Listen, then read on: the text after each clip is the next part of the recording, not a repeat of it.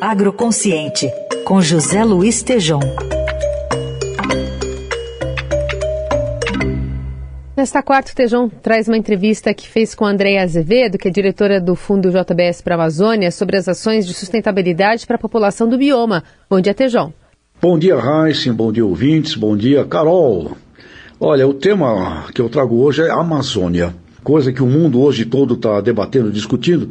Eu estou aqui com uma especialista com mais de 15 anos de vivência e experiência em Amazônia, bióloga, doutora em desenvolvimento sustentável, é Andréia Azevedo. A Andréa é diretora executiva do Fundo JBS da Amazônia. André, alguma coisa concreta que você está fazendo por lá agora, por favor? Obrigada, Tejão, pela oportunidade. O fundo trabalha principalmente com dois focos.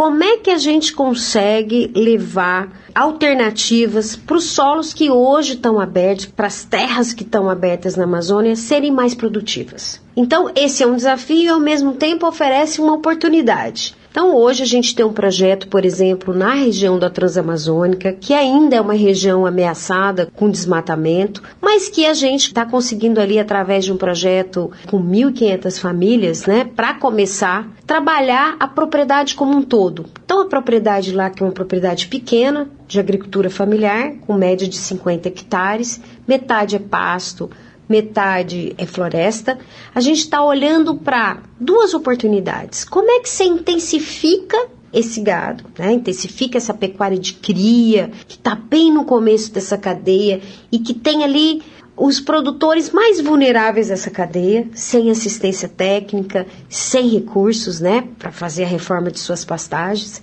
E como é que você alia ali a bioeconomia? Por exemplo, fazendo sistemas agroflorestais em cima dessas pastagens, usando cacau, que é uma cultura hoje demandada pelo Brasil. Sistemas agroflorestais é uma mistura, tem mandioca, tem banana, tem cacau e fazendo disso um olhar, vamos dizer, holístico, né, para a propriedade, em que você olha a propriedade como um todo e a resiliência do produtor. Esse é um exemplo. André, com a tua experiência e com muita coisa que se fala, uma torre de Babel em torno disso, né? Temos condição efetiva de transformarmos a Amazônia em algo sustentável e rentável que gere valor para as pessoas que ali estarão, na verdade, grandes guardiões lá. É possível a gente fazer isso? Sim, com certeza. Na verdade, Tejum, o nosso grande desafio como país hoje, né? Como país, também fora do país, é como é que a gente gera também valor para as florestas em pé. E não só para a floresta em si, né? Para esse bem intangível, né? Então, tantos serviços ambientais que provê para o mundo, inclusive para o agro, como é que a gente inclui as pessoas que cuidam dessas florestas? Então, como que se inclui indígenas, quilombolas e que estão no meio rural? Né, extrativistas.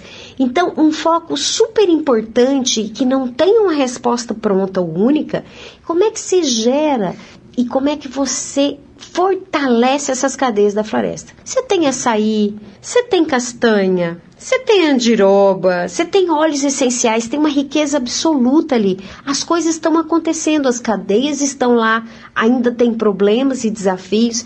Então, isso é nem digo potencial, já existe, né? Várias iniciativas que estão olhando para isso. Precisa de política pública, precisa do setor privado junto, precisa da sociedade civil, precisa da mídia, né? Então a gente tem que ter uma grande concertação para a gente achar soluções para isso. Isso é o maior desafio que o Brasil tem hoje e coloca o Brasil numa situação geopolítica muito interessante. Ou seja, André, tem que gerar ali negócios sustentáveis, porque é a partir disso que a gente vai criar a viabilidade de uma cooperação, de uma concertação. André Azevedo, conversei com você, que você siga firme nesse trabalho, diretora executiva do Fundo JBS Amazônia, e vamos junto lá conhecer aquela turma também, tá bom? Muito obrigado, você está convidado aí. Valeu, obrigado. Valeu, Tejão. Volta a sexta aqui ao Jornal Dourado.